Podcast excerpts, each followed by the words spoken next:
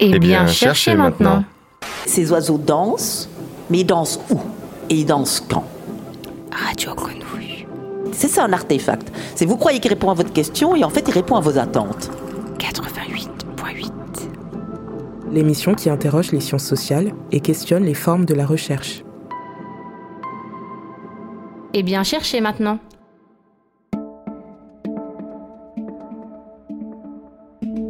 Bonjour à toutes et à tous, un épisode aujourd'hui enregistré depuis les bureaux du MUSEM où je me trouve en compagnie de Sarah Mazouz, Thomas Dartige, Chloé Paté et Ariane Guy. Bonjour à tous les quatre. Bonjour. Merci euh, à vous quatre d'être ici. Nous sortons d'une journée de table ronde, la deuxième et dernière journée de Focus, le salon des écritures alternatives en sciences sociales. Cet après-midi, la discussion portait sur d'autres écritures, pour qui, pourquoi? Sarah Mazouz, Thomas Dartige, vous y avez participé. Merci d'enchaîner euh, avec cette émission.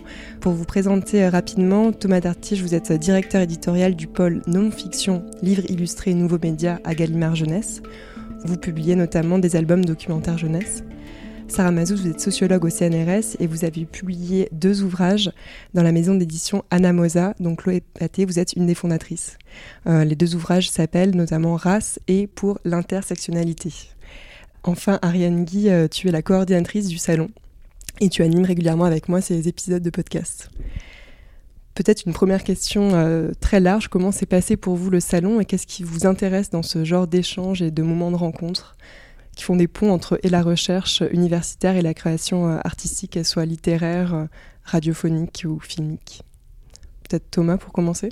Euh, alors moi c'était un peu une première, j'ai l'habitude en fait d'intervenir dans des formations ou des, ou des salons, des choses comme ça, mais plutôt en fait avec des libraires, des bibliothécaires, des professeurs documentalistes en fait, qui sont souvent des, voilà, des prescripteurs auxquels on, s'adresse euh, notamment pour les livres jeunesse. C'était un peu une première en fait là de se retrouver en tout cas dans dans un salon qui a, bah, qui a vocation, donc à, pour reprendre la formule, à, impulser des rencontres entre euh, donc, euh, chercheurs et créateurs de l'économie créative et culturelle, donc, dont, je fais partie. et, et c'était un grand, grand plaisir, enfin, à la fois pour le temps de la table ronde et, et, et, les, et, les, à côté, très, très enrichissants, très stimulants, et puis, et puis aussi l'occasion de, de, se rendre compte de, des différences, mais aussi des grands points communs, en fait. Sarah ou Chloé, si vous avez quelque chose à rajouter oui, moi je dirais que hum, c'est le genre de rencontres en fait qui mettent en acte ce dont on parlait, c'est-à-dire aussi et ce qui est aussi à la source des livres euh, euh, dont je suis venue parler, qui sont donc euh, Race et pour l'intersectionnalité, c'est-à-dire le fait de pouvoir s'adresser un public plus large qui n'est pas nécessairement un public de spécialistes en sociologie sur ces questions. donc voilà, et là c'est un échange direct avec des questions et d'autres formes euh, de moments d'explicitation, mais on est toujours dans cette démarche en fait. Et puis euh, oui, moi j'ajouterais, ben, en fait moi je viens, je participe depuis la première édition, donc euh, on, est à la troisième. Là. Voilà. et donc ça me fait très plaisir et depuis le début, j'avais dit à Ariane et à Boris Petrick combien c'était c'était stimulant parce que ces rencontres et les questionnement des chercheurs et des chercheuses et des moments d'échange euh, plus informels que euh, dans un bureau. Ben, nourrissent enfin moi ma, aussi ma, ma manière d'aller d'aller chercher des projets d'en penser euh, euh, et ça fait plaisir de voir que ce réseau euh, est différent chaque année, se nourrit, grossit. Euh, bah, je suis très heureuse aussi d'avoir intégré le conseil scientifique avec une autre amie. Nous qui ne sommes pas justement côté recherche, mais côté diffusion, accompagnement, chambre d'écho dans l'édition. Justement, peut-être pour parler plus précisément euh, de vos travaux, donc euh, Sarah, vous êtes sociologue, Chloé et Thomas, vous êtes éditeurs. Comment vous travaillez, chacun à votre manière et différemment, bien sûr, avec des chercheurs et chercheuses? Thomas Dartige Oui, euh, bah, j'ai en tête que j'ai en tête que que, que, Chloé évidemment voilà a créé une maison d'édition en fait qui est quand même enfin je pars sous ton mais voilà spécialisée vraiment dans les dans les sciences humaines et sociales et travaille presque exclusivement, mais enfin en tout cas avec, avec des chercheurs. Moi c'est quelque chose de, alors pas tout à fait nouveau, mais en tout cas que je, développe de plus en plus. Euh, et, donc euh, même, même dans le, débat à la table ronde, en fait, en, tout cas il y a beaucoup, beaucoup de sujets euh, dans le cadre des, albums documentaires qui s'adressent à des ados autour de, d'enjeux contemporains, où où ça me semble euh, enfin, nécessaire, essentiel, euh, utile de mobiliser en fait des savoirs produits par des chercheurs en sciences sociales. Parfois, on le fait sans chercheurs, c'est-à-dire en l'occurrence, on considère euh, ben voilà, les, savoirs produits comme, euh, comme euh, un bien commun, voilà, produit par la recherche publique et qui a vocation à nourrir à la fois le débat public, mais aussi, enfin, je pense que ça peut avoir aussi une valeur d'émancipation, ça peut avoir, bon, voilà. Et puis après, il y a une autre question qui est, qui est le fait d'impliquer éventuellement des chercheurs. Et là, il y a plein, plein de, il y a toute une échelle en fait d'implication qui, qui commence, voilà, si on s'amusait à faire l'échelle de participation, un peu comme pour, noter la participation des projets urbains, par exemple. Le, le, niveau, donc le, premier dont je viens de parler, on pourrait l'appeler niveau 0 ou le niveau 1. Le, suivant, en fait, c'est de faire appel à des chercheurs uniquement pour euh, apporter finalement une caution scientifique, valider le contenu. Nous, c'est très précieux pour nous, puisqu'on est un éditeur de référence et qu'on ne peut pas publier un livre sans, voilà, sans, garantir en fait la, la, rigueur de ce, contenu. Pour les chercheurs, objectivement, c'est un peu moins intéressant parce qu'ils arrivent euh, en général euh, alors que le livre est fini et on leur demande juste de relire. En général, on leur demande d'être à la fois très rigoureux mais en même temps pragmatique. ils n'ont pas beaucoup de temps et tout ça, etc. Donc voilà, donc c'est pas ce plus intéressant. Après, c'est le niveau un peu supérieur où là, ça commence à devenir intéressant et où on peut, euh, on a par exemple fait appel, on vient de publier un livre sur la, guerre d'Algérie à l'occasion des, 60 ans des accords d'Évian. Euh, il nous a semblé vraiment que sur un, tel sujet, avec des enjeux euh, mémoriels, historiographiques, politiques, euh, on ne pouvait pas se passer, et Jean-Michel Billiot, l'auteur, qui est historien de formation, hein, était d'accord pour qu'on fasse appel à un, chercheur en histoire spécialiste de, l'histoire et, des mémoires en fait de la guerre d'Algérie. Et on a fait appel par exemple à Abderrahmane Moumen, qui d'ailleurs est, chercheur associé en fait à, l'unité mixte ex-Marseille et, et CNR euh, et, on, a vraiment en tête que, sa contribution a été assez, déterminante euh, pour euh, justement, voilà, sur un sujet aussi sensible, assurer en fait, comment dire ça? Le fait qu'il y ait une vraie pluralité de regards en fait et de points de vue euh, par rapport à l'ensemble de tous les acteurs de cette guerre si complexe en fait à la fois un peu double guerre civile euh, euh, et, donc à la fois voilà les, militants du FLN mais aussi les comment dirais-je les les pieds noirs, évidemment, les, les, les les, pardon, je, pensais aux, aux, engagés et les moi. Oui, les appelés du contingent, merci. C'est toujours vous qui allez vers les chercheurs et chercheuses? Alors oui, objectivement, c'est vrai que, c'est très rare que des chercheurs... Alors d'une manière générale, quand on fait des livres de non-fiction, il y a à peu près 9 livres sur 10 en fait qui est initié par l'éditeur. Parce que euh, autant dans un texte euh, de non-fiction ou un texte de fiction, en fait, euh, un auteur peut envoyer un texte à un éditeur pour, pour demander voilà, est-ce que vous avez envie de le publier. Nous, en fait, on, met un dispositif en fait, euh, qui est le choix d'un format, euh, une tension entre le texte et l'image. On se pose la question de l'usage, on se pose la question de la, tranche d'âge. Euh, enfin, il y, a beaucoup de choses qui se font et en fait, c'est un travail totalement collectif. et donc, on pourrait pas imaginer que de recevoir un manuscrit uniquement texte qui puisse devenir un livre illustré, qu'on se contenterait d'illustrer. voilà. Donc, c'est une des raisons pour lesquelles c'est très rare en fait. voilà. En revanche, il peut nous arriver avec des, auteurs ou des autrices avec lesquels on travaille depuis longtemps, et ou des rencontres euh, soit fortuites, soit qu'on provoque, euh, de discuter euh, de l'envie, par exemple. voilà, c'est ce qu'on avait fait euh, maintenant, c'était en, j'ai en tête en, en, 2005, parce que c'était un livre important dans ma, dans ma vie d'éditeur, euh, qui s'appelait Enfant d'ici, parents d'ailleurs, qui était sur, euh, sur l'histoire de l'immigration. voilà, ça c'était, c'était parti d'une rencontre où il se trouve qu'il y avait une envie pour moi de faire un, un, un, livre en fait sur ce sujet, puisqu'il n'en existait pas en fait dans l'édition jeunesse, et puis une rencontre avec quelqu'un qui a priori avait toute, enfin à la fois le désir, parce que c'est très important aussi hein, dans ces questions-là, la question du désir, la motivation, mais aussi les compétences pour, pour le faire. Chloé Paté, Sarah Mazouz, euh, peut-être pour. Euh, je vais laisser la parole à, vous, Chloé, peut-être pour aussi raconter votre rencontre, comment ça s'est fait, dans quel. Euh, qui est allé chercher qui et comment ça s'est produit. c'est un peu pareil aussi quand on édite des essais et des sciences humaines. Et surtout quand, euh, comment dire, une maison naît, parce que Anna Mosa a 6 ans, c'est beaucoup de commandes. Et la collection Le mot est faible, en effet, au départ, ça a été de la commande. Après, une fois qu'une maison existe, on a aussi des propositions, y, compris, y compris pour le mot est faible. Et donc la rencontre avec Sarah, moi j'avais entendu parler de son travail et, j'avais lu sa thèse qu'elle m'avait gentiment envoyé euh, parce qu'une amie commune euh, lui avait dit. Euh, et quand on a lancé la collection, les premiers titres donc, sont parus en mars 2019. Parmi les sujets, bah parce que cette collection, donc qui consiste, oui, il faut peut-être que je dise de quoi il s'agit.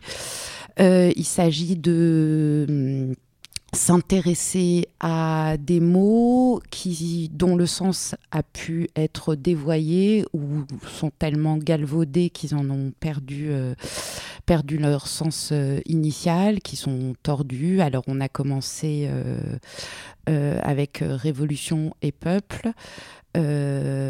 parmi les derniers mots, il y a nature, il y a public, il y aura des coloniales euh, bientôt, il y a eu universalisme, etc. Et donc parmi, on a des listes de mots qu'on ajuste euh, en fonction aussi des, rencontres, des c'est une collection comme c'est des livres courts qui nous permet aussi d'être en un peu plus en perméabilité avec ce qui se passe dans notre société. Et donc dans la liste des mots de départ, il y avait y avait race. Donc j'ai proposé à, proposé à, Sarah. Donc ça, c'était avant l'été 2019. Euh, voilà. Donc c'est la manière dont on travaille aussi. C'est que moi, je me nourris de lecture, de recommandations aussi d'autres chercheurs ou chercheuses en qui j'ai confiance. C'est tout un réseau constitué au fil des années et d'affinités. Euh, une chose que je voulais rajouter avant de revenir peut-être à notre travail toutes les deux ensemble, il y a le travail effectivement sur un texte donné, mais il y a aussi tout simplement le fait de créer un espace. Enfin, en fait, la maison, au départ, j'avais des projets, j'avais des envies, mais l'ambition, c'était aussi de j'employais le mot de, laboratoire au sens, euh, non pas de laboratoire comme vous avez vous dans la recherche, mais de lieu d'expérimentation proposer un espace. Euh, donc c'est il y a le travail sur les textes, mais il y a le fait aussi de qu'un espace existe pour euh, des écritures qu'on va aller chercher plus incarnées, effectivement, qui utilisent l'écriture euh, en tant que telle de manière différente ou alternative, puisque c'est le mot du salon, ou qui aussi euh, mobilise, euh, mobilise euh, la photographie, par exemple, mobilise l'archive, parce que ça j'y tiens beaucoup. et le mot est faible et aussi un autre espace qui a été créé, qui est plus ouvertement engagé, qui, par rapport à, d'autres livres courts qu'on voit sur le marché, il y, a de plus en plus de collections. Euh... Est-ce qu'on n'a pas précisé que ces livres sont assez courts en termes de taille? Oui, sont oui, c'est un. Euh, au départ, enfin, ils font entre 70 euh, et 100 000 signes en fait, euh, ce qui fait une centaine de pages, voilà. et c'est important de dire qu'il y a en fait des livres le travail après le travail d'écriture, d'échange, mais qui a aussi, en fait, ça passe aussi par l'espace qu'on ouvre, tout comme euh, peut-être euh, Focus, là, il y a un espace ouvert euh, qui, va qui permet et qui va permettre des choses. Qu'est-ce que vous avez demandé, et peut-être qu'est-ce que à Sarah Mazouz en termes d'écriture? Je ne veux pas parler de consignes, mais de, de, de forme d'écriture, de style d'écriture la contrainte principale est celle euh, effectivement du calibrage, donc du, nombre de signes. Euh, en termes d'écriture, euh, alors je tiens à dire, oui, c'est une collection, c'est pas on va faire le point sur race, on va faire le point sur révolution. Il y a ça, mais il y a aussi donner, justement, laisser carte blanche à des écritures. Et donc, il y a euh, une très grande liberté. Et chacun, en fait, euh, ils ont tous une, identité et un point de vue aussi, qui est celui de l'auteur ou de l'autrice. Et ça, ça compte, euh, ça compte beaucoup. On leur donne aussi comme consigne qui est plus, c'est plus douloureux pour certaines ou certains, pas de notes de bas de page. Donc euh, vraiment d'être dans un flux, euh, un flux d'écriture, peut-être qui libère. Euh, alors ça, c'est Sarah qui pourra dire à quel point c'est difficile. Un flux qui correspond aussi parce que souvent les thèmes, tout d'un coup, on se dit là, faut l'avancer, là, faut. Ils correspondent aussi à une sorte d'urgence dans, dans, la société. et comme autre consigne, plus euh, une écriture plus personnelle? Oui, et alors d'éviter quand même un peu trop le jargon parce que c'est très difficile en temps enfin en tout cas pour euh, euh, nous d'avoir une idée très précise du public enfin et de à qui enfin qui lit les livres. On a envie de s'adresser on essaye de, viser des gens. Après, c'est moi, parce que moi, je suis pas libraire, donc je euh, je vois pas qui achète les livres. Je le vois dans les salons, dans les lancements. Et la vocation de cette collection, mais aussi des autres, c'est de d'aller toucher au-delà du public classique des sciences humaines et sociales, d'aller toucher au-delà des pairs, peut-être un public euh, plus jeune et aussi sur des sujets qui ont pu être attaqués comme les, les, ceux sur lesquels euh, travaille Sarah, ben, se dire ben, c'est aussi pour le, la citoyenne et le citoyen ou qui voit dans la presse que l'intersectionnalité, ça a l'air très très dangereux, qu'il faut faire attention, de se dire, bah, en fait, expliquer tout simplement. Euh, donc c'est cette collection, c'est comme des introductions aussi à la littérature critique. Pour moi, c'est aussi sans, peut-être des livres qui sont des livres passeurs, qui vont donner envie parce qu'il y euh, Après, les auteurs ou autrices ont la possibilité, s'ils le souhaitent, de donner des références ou des, des listes de lecture qui ne sont pas des vraies bibliographies scientifiques. Mais ce que je me dis, c'est que ces petits livres peuvent être aussi donnés envie d'aller vers d'autres lectures, être des passeur vers des ouvrages euh, euh, de recherche euh, plus denses. voilà. On a une belle vue sur le, ferry qui part direction l'Algérie. Peut-être que vous avez entendu, le signal de départ. On est, on est au, au, donc juste à côté. Sarah Mazouz, qu'est-ce qui vous a poussé à accepter d'écrire ce livre?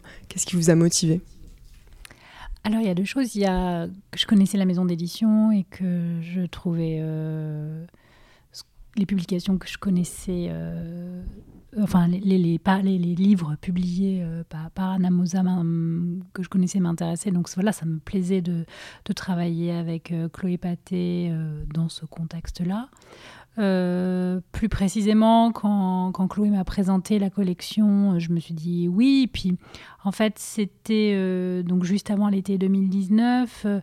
le, la fin de l'année 2018 et le début de l'année 2019, moi je trouvais que ça avait été un moment très anxiogène sur en gros, euh, espèce d'explicitation très forte d'une crise euh, de la démocratie euh, libérale, notamment autour de retournements de mots, de, d'attaques sur le langage et donc sur aussi la base de ce sur quoi se fonde le débat démocratique et donc la vie démocratique.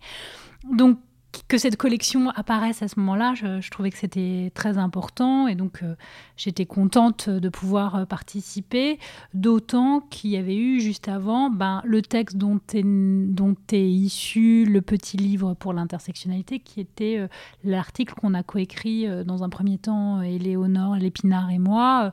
Euh, déjà de mise au point sur ce qu'est euh, l'intersectionnalité. Donc c'était aussi, il y avait eu quelques tribunes déjà euh, sur d'attaques sur ces questions. Donc voilà, il y, a eu ce faisceau des choses beaucoup plus larges.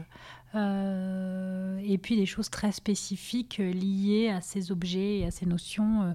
donc je me disais, oui, et puis, et puis tenter une autre écriture, parce qu'en fait, tout de suite, quand, quand Chloé m'a m'a contacté, euh, il était clair que ça devait être donc un format plus court, une écriture plus incisive, plus euh, plus personnelle, plus euh, écrite, un peu. Enfin c'est comme ça que je l'ai entendu quand elle m'a présenté le projet, un peu comme si j'avais un cahier et que j'écrivais un truc au fil de la plume, sous le coup d'une émotion, d'un énième agacement ou je ne sais quoi.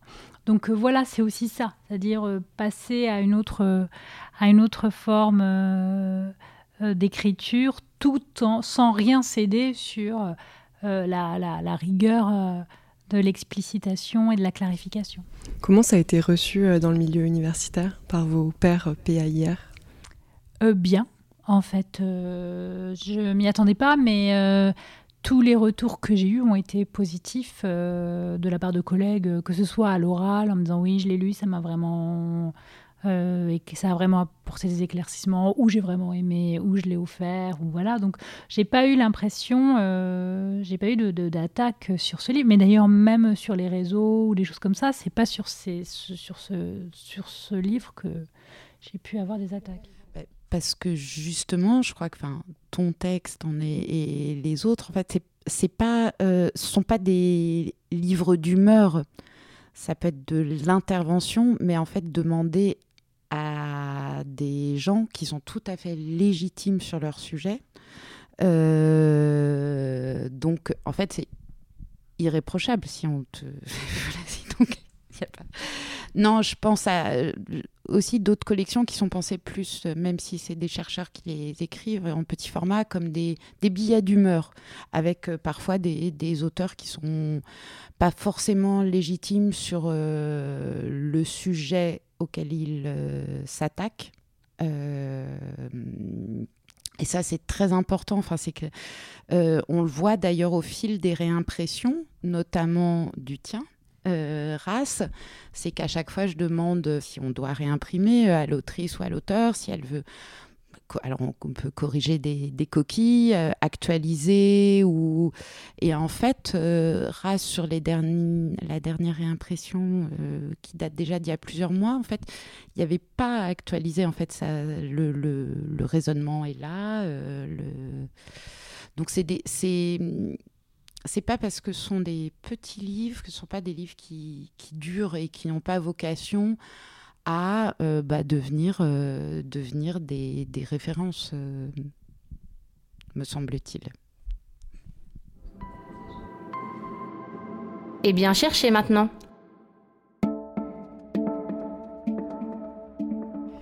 Thomas Dartige, vous qui travaillez avec des chercheurs et chercheuses pour de la fiction, la non-fiction, pardon, jeunesse, donc pour un public on ne sait pas qui c'est, mais en tout cas, a priori, ils sont jeunes.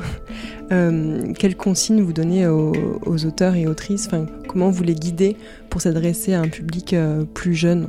Et qu'est-ce qui est difficile pour eux euh, Dans la table ronde à laquelle vous avez assisté, la, journaliste médiatrice a posé une question qui était, à mon sens, très juste. Qu'est-ce qu'on oublie Enfin, qu'est-ce qu'on, à quoi on renonce, pardon? En fait, ça, dépend vraiment. Quand, je parlais tout à l'heure d'Abderrahmane Moumen, pour le coup, nous, on a fait appel à lui pas uniquement justement pour relire un, livre fini, on l'a associé en fait dès le départ au moment du synopsis du chemin de fer euh, il, a, il, a, il a par exemple, enfin, il, nous a rejoint, mais a, pu appuyer aussi et nourrir en fait le fait que on voulait pas parler de la guerre uniquement de 54 à 62, mais évidemment de parler de l'histoire coloniale, du fait colonial, et puis de l'après avec la décolonisation et les, et les, et les, et les mémoires. Il a été aussi très très, euh, comment dirais-je, sa présence a été très très précieuse pour la complexité notamment au sein des nationalistes algériens, parce que c'est assez, euh, assez complexe. Et, en fait, lui, il a, il a, il, avait vraiment en fait un statut de co-auteur. Euh, ou, disons de conseiller scientifique, mais qui ne se contente pas en fait de relire, qui est impliqué dès le début. Donc pour le coup là, on n'avait pas tellement de consignes à lui donner en fait. Il était là, euh, l'auteur Jean-Michel Billiou a pu dire qu'il avait l'impression d'avoir euh, euh, et, d'avoir été très heureux d'avoir, pour l'accompagner dans l'écriture de ce livre euh, sensible, d'avoir un directeur de thèse euh, très très bienveillant et critique qui, voilà, donc il avait, il avait un petit peu ce rôle-là. Donc pour le coup là, on n'avait pas forcément de, de consignes à lui donner. En revanche, on a, on a fait un autre livre où, pour le coup, donc sur les, sur les mondes roms. Euh, il se trouve que ben, n'en existait pas non plus et, il se trouve qu'ils sont particulièrement stigmatisés en France. L'indice de tolérance en fait qui fait qu'on pose la question euh, qui n'aimeriez-vous pas avoir comme voisin? Euh, Les Roms sont très très très très hauts en fait et voilà. Et donc là on a fait appel à Olivier Perrou qui est un sociologue mais très engagé en fait. Enfin il est à la fois conseiller auprès de auprès de l'ONU, du Conseil de l'Europe, mais aussi sur le terrain en fait dans des associations et dans la recherche action en fait euh, avec une association qui s'appelle Trajectoire qu'il a créée et puis euh, hors la rue. Euh, et, pour le coup lui est vraiment auteur complet en fait. Et euh, voilà. Et je ne sais pas si on lui a donné des consignes en fait, puisque pour le coup, encore une fois, comme je vous le disais, on est là plutôt, on n'est pas en train de, lui, on, lui dit pas, euh, bon ben voilà, ça va être tant de signes, euh, tu, tu l'écris et tu nous l'envoies dans deux mois. En fait, c'était vraiment une, une, interaction. Et donc il, dit assez bien comment, par exemple, lui, il avait besoin de passer, mais c'est pas toujours le cas, pour une double page qui peut-être pouvait compter 2000 signes. il, il, partait en fait sur, il le faisait en fait en aller-retour avec Anne-Fleur Durand, qui est l'éditrice qui a à la fois initié et fait le suivi éditorial de ce, de ce titre. Et, en fait, il était très attaché au culinaire du terme, c'est-à-dire en fait pour euh, simplifier forcément, mais sans être simpliste, pas forcément ne pas renoncer à la complexité. Il a fait en sorte, par exemple, on pourrait tout à fait imaginer si on avait fait un livre sur les mondes de Rome, en fait, avec peut-être un journaliste, euh, on aurait peut-être eu le risque d'une espèce d'essentialisation culturaliste, en fait, euh, des Roms. Lui, qui connaît à la fois très bien le terrain, mais aussi la diversité des cultures et des trajectoires des Roms, euh, systématiquement, même quand il parlait de, de, thèmes qui n'étaient pas forcément liés, en fait, à un groupe particulier, il était très attaché à dire, ça, ce sont par exemple les, les Roms du Kosovo, ce sont les Roms de Syrie, ce sont les Roms de Bulgarie. voilà. Donc, il y, a, cette, euh, cette, rigueur en fait et cette euh, alors pour le coup là je réponds pas à votre question parce que votre question était quelle était la consigne mais en fait comme je vous l'ai dit c'est c'est pas tellement des consignes au départ c'est plus il nous envoyait un texte et on lui et, donc euh, Anne Flore on, lui disait mais aussi en interaction avec l'illustratrice il a été très très proche de de l'illustratrice Marie Mignot qui a fait un travail formidable et, il se trouve que voilà un livre illustré par définition, c'est un, un, langage, une parole, et l'information passe aussi bien par le texte que par l'image. Et là aussi, il y a eu un travail extraordinaire euh, de sa part pour, euh, guider euh, Marie, et pas uniquement pour s'assurer que les costumes était, bon, que, enfin, la, question des coiffures, etc. Il y avait vraiment la question même de ça, ce ne serait pas possible, par exemple, parce que justement, il était très attaché à, à ce qu'on reconstitue des ambiances qui soient crédibles, qui soient justes, mais justes au sens, euh, au sens, euh, comment on pourrait dire, du, du cinéma, en fait, ou du, euh, voilà. Donc, donc pas de consigne, en plus il est d'une très grande sensibilité, intelligence, etc. Donc je pense qu'objectivement on n'avait pas besoin de lui en donner. Mais en revanche, lui, je pense qu'il était, très heureux de, jouer à ce ping-pong. Euh, puisque on pourrait dire certains textes, il y a V3, V4, V5, V6, euh, pour euh, arriver justement à quelque chose qui, euh, soit euh, très très dense, plein de sens et d'informations, et en même temps très accessible. Donc ça oblige à ne pas parler de certaines choses, et au contraire à, développer en fait des notions un petit peu complexes, avec souvent en même temps des références culturelles et géographiques qui parlent en fait ben, voilà, aux ados. quoi rendre accessible, c'était aussi, j'imagine, un, enjeu pour euh, vos deux ouvrages. Sarah Mazouz, peut-être comment vous avez procédé euh, Est-ce qu'en termes de comment on décrit les choses, les concepts, les noms, euh, comment vous avez travaillé cette question-là?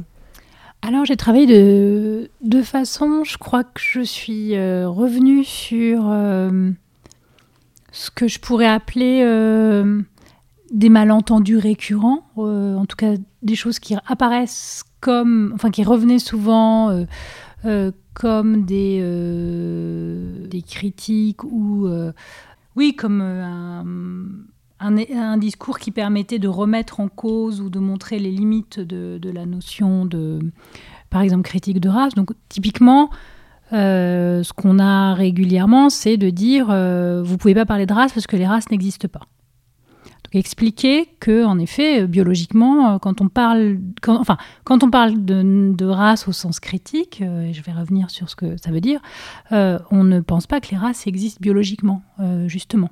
et que après, c'est pas parce qu'un phénomène n'existe pas biologiquement qu'il n'existe pas socialement et que ses effets n'existent pas socialement. Donc, à la fois de dire c'est étrange de se focaliser sur cette question uniquement quand on parle de race, il y a plein de phénomènes sociaux qui ne sont pas biologiques et qu'on prend au sérieux.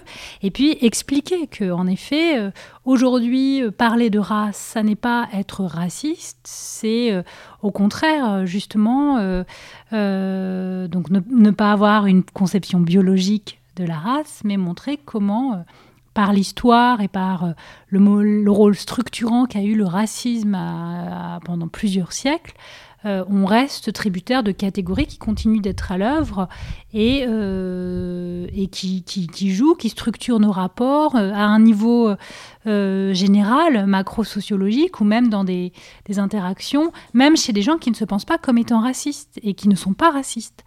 et donc, parler de race de manière critique, si on dit les études critiques de la race, c'est bien parce qu'on utilise race pour montrer comment ça continue de jouer, pas pour adhérer à l'idée qu'il y a une organisation raciste ou pour promouvoir une organisation raciste de, la société. Donc c'est en ça que c'est différent d'une théorie raciste. Euh, donc par exemple, voilà, euh, expliquer sous, quel mode la race existe. Elle n'existe pas de façon biologique, mais euh, elle existe, comme le dit la, couverture du livre, comme un régime de pouvoir, c'est-à-dire comme une manière, et il en existe d'autres, de créer euh, des, euh, des, groupes qui sont infériorisés et des groupes qui ne le sont pas au sein de sociétés. Et ça change en fait là, euh, moi, je parlais depuis la, société euh, française, mais on peut retrouver ça dans d'autres contextes avec d'autres groupes qui sont euh, mis en position d'infériorité. voilà. et c'est aussi pour ça que cette notion est intéressante. C'est parce qu'en fait, il n'y a pas de contenu précis à la race. C'est pas une couleur de peau, c'est pas un type de cheveux, c'est pas c'est pas une origine, mais selon le contexte historique dans lequel on se trouve, vous allez avoir certains traits qui vont servir à produire, enfin, qui vont servir à, euh, qui vont être utilisés comme étant ce qui manifeste l'infériorité euh, d'un groupe. Ariane Guy, coordinatrice euh, du salon. oui, Sarah, on entend tout à fait ce que vous dites et c'est très clair, la nécessité pour vous et en général de, de produire ce genre de, d'ouvrage mais du coup, ça me, je vais, je vais poser une question pour peut-être les auditeurs les auditrices qui nous écoutent et qui euh, euh, se posent la question, puisque c'est pas, c'est pas nouveau. Les, les chercheurs les chercheuses qui publient euh, des livres qui ont un, public plus large que celui de la recherche. alors la question que je vais vous poser, c'est un peu, évidemment, c'est un peu une perche, mais pourquoi tous les, les, chercheurs les chercheuses ne publient pas, comme vous, Sarah, ce genre euh, d'ouvrage et, pourquoi est-ce que c'est compliqué en fait d'avoir des, des, chercheurs et des chercheuses qui, qui publient euh, pour la jeunesse? Enfin, en, ce qui concerne en tout cas les livres jeunesse, je, je dirais pas que c'est compliqué. En l'occurrence, enfin, on a rarement essuyé des refus en fait quand on propose à, des, à des chercheurs euh, alors d'accompagner euh, selon justement les, différents niveaux d'implication dont, je parlais tout à l'heure euh, à faire des livres. Après, ils peuvent avoir des réticences sur en termes de temps, en termes de, de comment dirais-je, justement d'implication. C'était une des raisons. La guerre d'Algérie, par exemple, on a, on a fait ça probablement dans un temps un peu trop court. Je pense qu'on a démarré trop tard et on voulait absolument le sortir avant, enfin, disons le, la date anniversaire, si je puis dire, des, accords, des, des accords d'Évian. Et l'auteur comme euh, comme, le chercheur, en fait, ont regretté de peut-être pas avoir justement suffisamment de de vrais échanges euh, avant chaque chapitre en fait pour se poser des questions très très très en amont et tout ça etc mais si je, si je mets ça de côté ils sont tous les deux très très contents du résultat très contents de l'expérience euh, à, la, à la fois euh, dans, ce que, dans ce que ça apporte et, pas uniquement de voir euh, un, objet en fait qui matérialise en fait euh, voilà enfin j'ai vraiment l'impression que c'est une expérience qui, qui, qui, leur a, qui leur a beaucoup plu. Donc je, je dirais, dirais pas que c'est compliqué. Après comme c'est quelque chose qu'on développe en fait de plus en plus mais, mais avec effectivement une, pluralité de, de situations et de possibilités il y a effectivement un certain nombre de livres pour lesquels euh, on, peut vraiment se dire que, que, ça vaut le coup parce que la, contribution, la valeur ajoutée du chercheur sera vraiment essentielle. Il y a d'autres moments où, si par exemple son application est faible et si on est sur un sujet peut-être... Euh, quand on fait par exemple un livre sur la mode, qui, est typiquement un sujet qui va intéresser a priori les adolescents, et qu'on décide de le faire au prisme euh, de plein d'enjeux contemporains, c'est-à-dire euh, ça, renvoie en fait à la aux questions de genre, ça renvoie à la question de, éventuellement de l'appropriation culturelle, ça renvoie à la question du gaspillage, de la justice sociale dans des pays, enfin la modélisation économique, ça renvoie à, tout un tas de choses. Là, on va objectivement pas faire appel à un chercheur parce qu'on a en tête qu'un, là en l'occurrence ce titre-là, on l'a fait avec une philosophe, Juliette Hiller, et qui a qui en même temps voilà, qui a mobilisé des savoirs euh, qui viennent des sciences humaines et sociales. Mais euh, voilà, mais il y a, je dis, voilà, je dirais, je dirais pas que c'est compliqué. Après, euh, il faut qu'il y ait un, il faut que tout le monde s'y retrouve entre le, ce que ce qu'on ce qu'on y ce qu'on y investit, les, les, attentes, la liberté qu'on a aussi, et puis le résultat final. Mais on y arrive plutôt bien.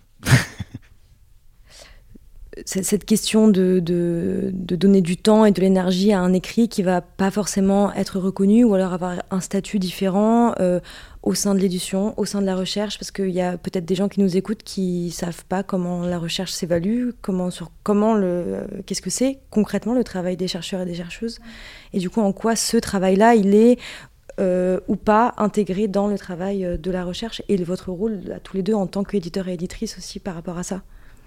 Alors, quand on est chercheur, bon déjà il faut euh, distinguer euh, quand on est chercheur, dans le cas français, quand on est chercheur en poste de titulaire, qu'on soit euh, enseignant-chercheur à, donc à l'université ou chargé de recherche ou directeur de recherche au CNRS, et les gens qui, sont, qui viennent de terminer leur thèse, qui ont des postdocs, donc qui sont des dans le meilleur des cas, qui sont des contrats, des CDD de recherche, et donc qui sont encore en situation de précarité.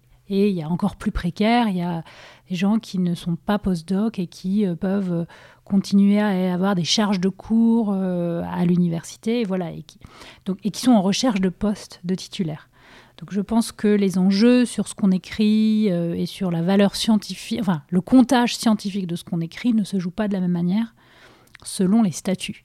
Si vous êtes en recherche de poste parce que vous venez de soutenir vous voulez entrer au CNRS ou avoir un poste à l'université, vous avez intérêt à, publier des articles scientifiques, c'est-à-dire des articles qui paraissent dans des revues où euh, vous êtes évalué par vos pairs euh, et euh, voilà et qui comptent après dans le nombre de publications que les commissions de recrutement prennent en compte.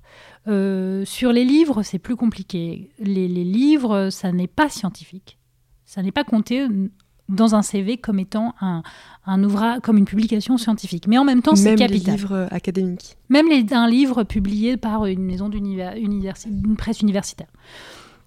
En revanche, c'est important, euh, encore une fois, si on revient à ces histoires de recrutement, euh, notamment d'avoir publié sa thèse. Donc il y a tout ce, ce jeu-là.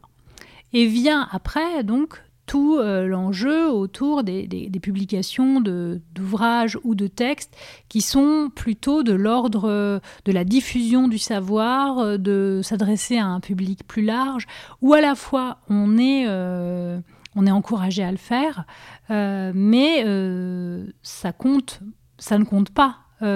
alors, Là encore, par exemple, dans mon cas, c'est des livres, donc je les mets avec mes livres parce que de toute façon, les ouvrages euh, ont un statut à, part. Mais si vous êtes en recherche de poste, là encore, bon, il y a plusieurs, il y a plusieurs éléments à prendre en compte, c'est-à-dire à la fois ce qui va jouer dans le comptage de vos publications et qui va le nombre de publications qui va avoir un poids éventuellement quand on va discuter votre dossier par rapport à d'autres. Et il faut savoir qu'aujourd'hui, les dossiers arrivent et c'est des dossiers avec plusieurs, plusieurs, euh, enfin, plusieurs articles, quoi. Euh, des fois plus de 10 articles scientifiques, des ouvrages, des collaborations internationales. Donc tous les dossiers sont... Les dossiers qui arrivent en fin de de courses euh, et qui sont vraiment euh, après susceptibles d'avoir un poste, c'est vraiment euh, très très concurrentiel. Donc en effet, il y a des enjeux sur le fait d'avoir un ou deux articles de plus que ses concurrents. et puis, il y a aussi après ce que ces livres diffusent comme contenu. Moi, je ne sais pas si j'aurais écrit race ou pour l'intersectionnalité si j'étais encore en recherche de poste, parce que c'est des ouvrages qui peuvent euh, je disais que ça a été bien reçu, donc tant mieux, mais, je, ne sais pas dans quelle mesure ça n'aurait pas pu aussi susciter de, l'animosité. Et peut-être que moi, je n'ai pas eu à... Euh, d'expérience directe, de réaction hostile ou quoi, parce que de toute façon, là où ça aurait pu s'expliciter, ben, ça ne s'est pas fait puisque j'étais déjà en poste.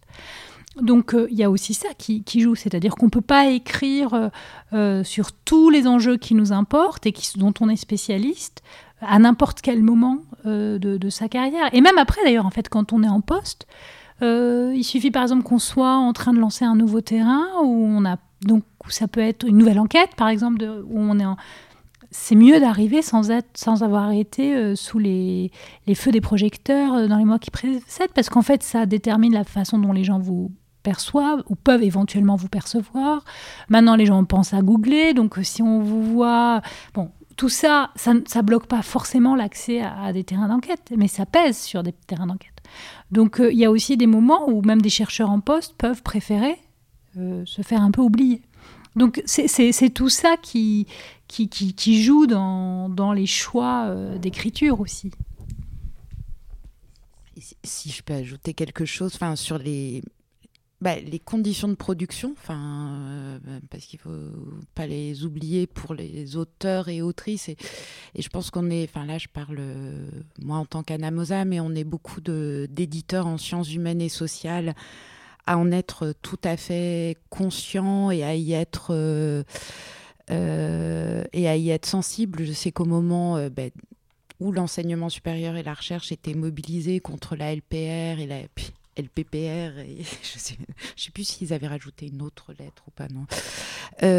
en fait, on est on avait fait une tribune qui émanait d'Étienne Anheim, qui dirige des éditions de l'EHESS, de euh, Franz Olivier et Charles-Henri Lavielle d'Anna Carcis et de Jean-Luc Daciano de l'œil d'or et il m'avait sollicité, qui rassemblait en fait euh, des éditeurs. Et d'ailleurs, il y avait des presses universitaires aussi dans l'eau pour dire combien en fait nous étions aux côtés, aux côtés euh, des mobilisations parce que nous, si alors il y a déjà beaucoup de précarité, mais si euh, le travail des, et les conditions de travail euh, des chercheurs, chercheuses et universitaires sont encore plus précarisés ou rendus impossibles parce que noyés sous de l'administratif, c'est moins de temps sur des, des, travaux de recherche dont nous, que nous on suit et qu'on peut accompagner après. Enfin, donc on va nous aussi y perdre dans ce qu'on euh, veut défendre. Après, je pense aussi, la, la question du, du moment du moment de la publication dans une carrière est très important. Je pense que au départ, même pour certains, euh, se lancer avec nous, c'était déjà aussi. Enfin, c'est pour ça que moi, je, pour moi, les auteurs et les autrices de la maison, ils font vraiment partie du collectif parce que euh, Anna Mosa est reconnue, mais ça n'a pas le, elle n'a pas la même valeur euh, symbolique encore euh, que euh, publié bah, dans la NRF ou à la découverte, si on parle de, ou au seuil donc c'est aussi un acte euh, de, courage ou de, prise de risque. Je sais aussi, la, la, question que tu as évoquée, et ça a été évoqué par euh, Yann Potin lors de la table ronde, que euh, certaines formes ou parfois le succès suscite des jalousies dans un monde qui est très concurrentiel. Euh, je pense euh, à Christophe Granger, qui est historien et sociologue, qui a longtemps été sans poste, qui, alors en plus, il a quand même réussi à avoir un poste, mais il est, aussi l'auteur d'un livre en 2015 bah, qui est d'une très grande actualité, qui s'appelle La destruction de l'université française, à la fabrique. Et où là aussi, il, il écrivait, lui, euh, à la première personne. C'est Eric Azan qui lui avait commandé. Euh, il se décrivait comme chômeur des universités. Donc, il est au bout de. Donc, Après, il a eu un, poste euh, finalement, mais pas dans sa spécialité. Enfin, je pense qu'on lui a. Et il est aussi l'auteur d'un magnifique livre chez Anamosa qui s'appelle Joseph Cabris ou les possibilités d'une vie, qui a été couronné du prix Femina Essai. Donc ça, c'était formidable reconnaissance pour la maison et pour son travail. Mais je sais que ça a suscité, c'est ce qu'il me dit. C'est peut-être très vrai chez les historiens, je sais pas, mais beaucoup de jalousie. Enfin, euh, voilà, il y a tellement de concurrence, peu de postes, chacun s'observe, j'ai l'impression. c'est vrai que le... c'est un monde difficile. C'est le cas en sociologie aussi, ça Oui, je pense, en fait, je, je pense qu'on comment dire, je crois pas qu'il y ait de milieu professionnel euh, doux et paisible.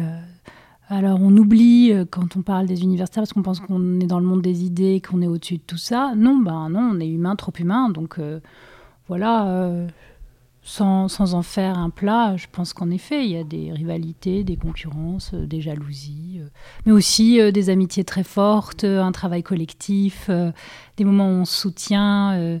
voilà, moi c'est ce que je rappelais dans mes remerciements de thèse et dans les remerciements du livre euh, qui en est issu. Euh, une thèse, c'est un travail solitaire, mais qui prend forme dans un collectif de doctorants, par exemple, et parce qu'on se relie, parce qu'on se syndique des lectures, parce que parce qu'on s'encourage à des moments c'est dur, euh, parce que quand on a l'impression d'avoir fait euh, n'importe quoi sur un terrain, euh, et ben non, et ça continue aujourd'hui en fait.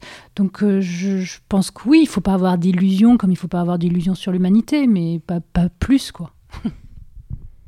Je voulais aussi demander à Thomas, parce que sur ce que Sarah, Sarah a dit qu'elle comptait les livres qu'elle publiait chez Anna Mosa comme dans ses livres, comme au même titre que d'autres livres qu'elle aurait publiés. Euh, est-ce que euh, vous savez euh, comment les auteurs, quel statut en fait vos auteurs accordent à ce qu'ils, au travail qu'ils font avec vous?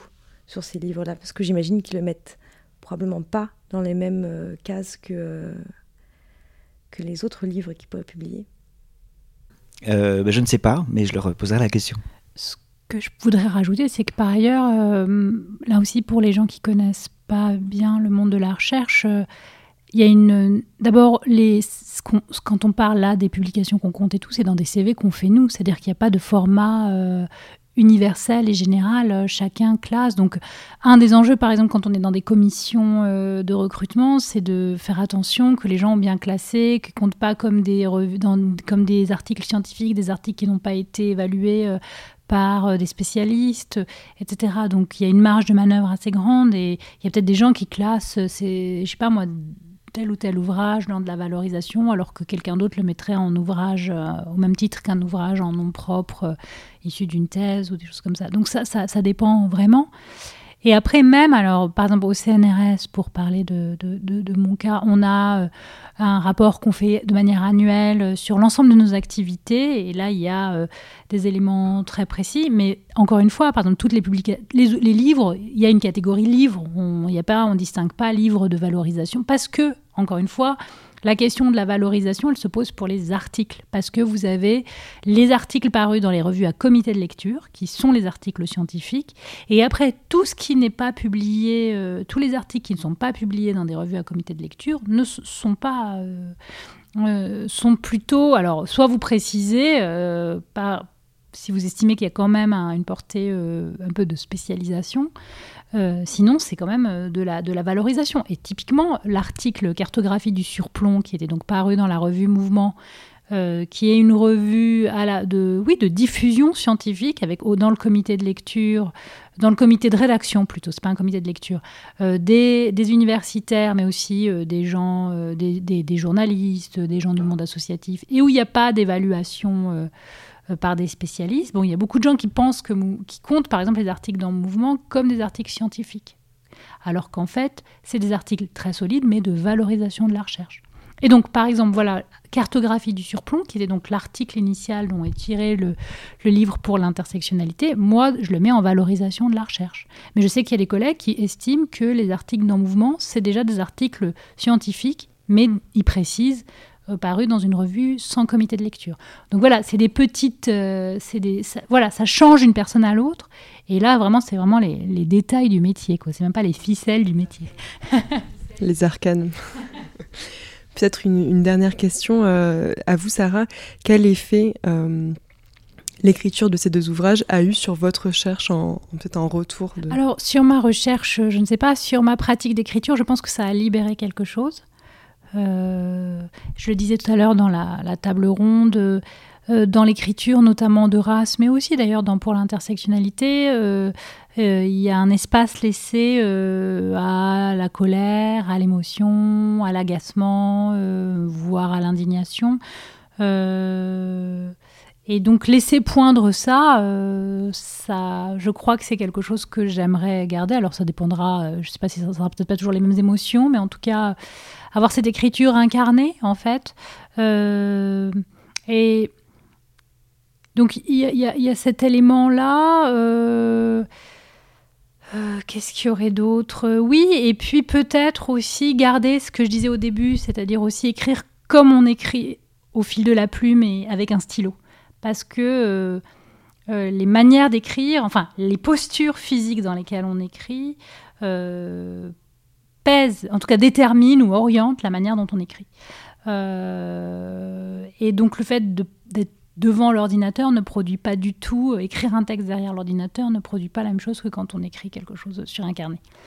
Et garder ça tout en étant derrière, arriver à retrouver quelque chose de, des notes de carnet très rédigé au moment où on écrit euh, derrière euh, l'ordinateur, c'est quelque chose aussi qui que, j'aimerais pouvoir garder parce qu'il y a en fait il y a un flux et là aussi il y a une énergie, quelque chose qui, qui, qui, est en vie quoi.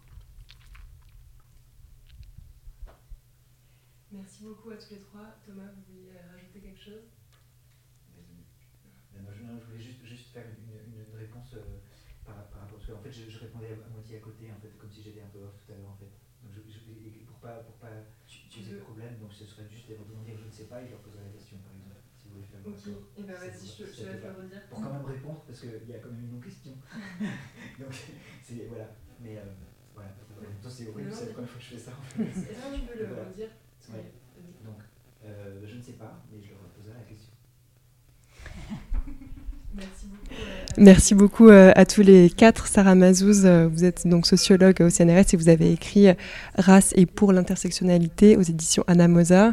Euh, Chloé Paté, vous êtes cofondatrice des éditions Anamosa et Thomas Dartige, vous travaillez à Gallimard Jeunesse, vous êtes directeur éditorial du pôle non-fiction livres illustrés et nouveaux médias. Ariane Guy, vous êtes la, tu es la coordinatrice du, du salon Focus. Merci beaucoup à tous les quatre. À très bientôt. Merci. Merci. Eh, eh bien, cherchez maintenant. Ces oiseaux dansent, mais ils dansent où? Radio Grenouille. Et ils dansent quand? 88.8. Une émission de Radio Grenouille, coproduite avec le Salon des écritures alternatives en sciences sociales. À écouter en FM ou en podcast.